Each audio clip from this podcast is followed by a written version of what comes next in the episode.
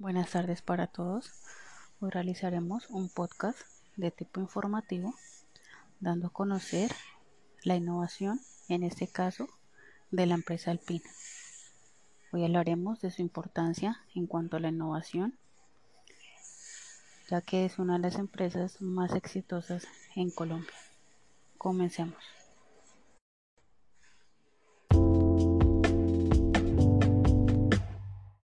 Ahora damos paso a mi compañero David Velázquez, quien nos hablará un poco de la empresa, eh, su creación, eh, en dónde se ubica en estos momentos y algunas de las características importantes de la empresa alpina.